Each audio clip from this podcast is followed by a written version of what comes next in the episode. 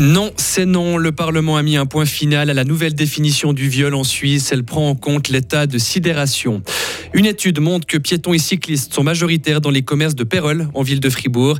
Et puis, c'est une institution qui se bat pour sa survie. L'Université de Fribourg met à l'honneur dans une exposition le musée ukrainien de Luhansk qui a dû s'exiler à cause de la guerre. Maintenant, il va faire beau, 25 à 27 degrés pour les températures. Voici le journal de Mehdi Piquant. Bonsoir Mehdi. Bonsoir à toutes et à tous.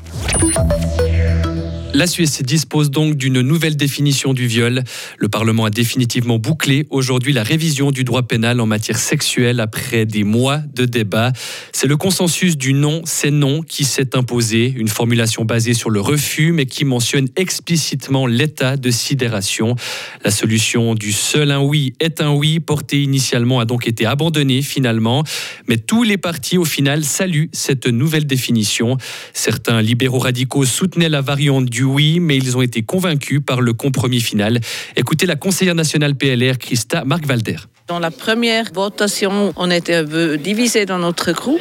Personnellement, j'ai aussi soutenu la oui et oui, mais en fait, d'un point de vue juridique, les variantes sont pas tellement différentes. C'est-à-dire, c'était plutôt une question symbolique que juridique. Alors aussi, le non et non est vraiment une solution valable. Et il fallait pas faire ce pas symbolique aujourd'hui, euh, vous pensez? Le droit pénal, c'est pas vraiment le lieu pour faire la politique de symbole.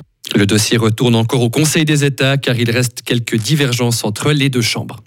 L'actualité aujourd'hui, ce sont aussi nos loyers qui pourraient bientôt augmenter. La faute à la hausse du taux hypothécaire de référence qui sert à fixer les prix. L'Office fédéral du logement a annoncé aujourd'hui qu'il va passer de 1,25 à 1,5% Conséquence, les loyers pourraient grimper de 3% cet hiver, mais cette hausse ne concernera pas tous les locataires, seulement celles et ceux dont le contrat de bail est fondé sur l'ancien taux de référence de 1,25 les entreprises qui ne respectent pas la loi sur l'égalité salariale figureront sur une liste noire. C'est Travail Suisse qui va la rédiger. L'organisation syndicale l'a fait savoir aujourd'hui. Depuis trois ans, les entreprises de plus de 100 collaborateurs doivent comparer les salaires de leurs employés et communiquer les résultats, mais aucune sanction n'est prévue. Travail Suisse estime donc que la loi n'est pas suffisante.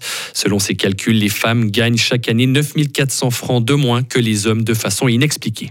D'où viennent les personnes qui fréquentent les rues et les commerces des centres-villes Comment viennent-elles en ville En voiture, en bus, en train ou alors à pied Une étude menée en 2021 dans six villes de Suisse romande, dont Fribourg et Bulle, tente de répondre à ces questions.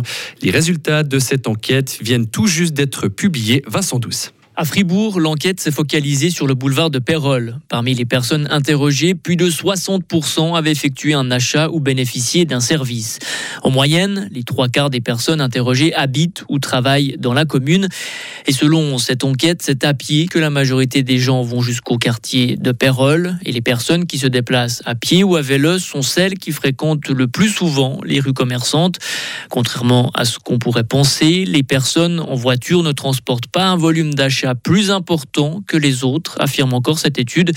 Et de mentionner un autre élément intéressant, dans toutes les villes où cette enquête a été menée, les commerçants surestiment la part de leur clientèle qui vient en voiture. Et les auteurs de cette étude dressent encore une liste de recommandations pour l'aménagement du boulevard de Pérol.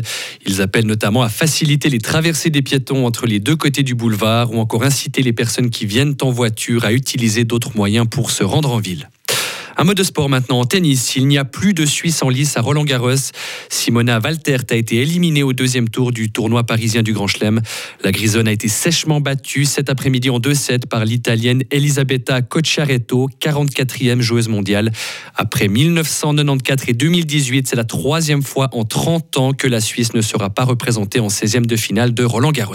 Comment un musée traverse-t-il une période de guerre? On termine ce journal avec cette exposition actuellement visible à l'Université de Fribourg et consacrée au musée ukrainien de Luhansk. L'institution a été obligée de s'exiler au début de la guerre en 2022. Elle a trouvé refuge à l'ouest de l'Ukraine, dans la ville de Lviv.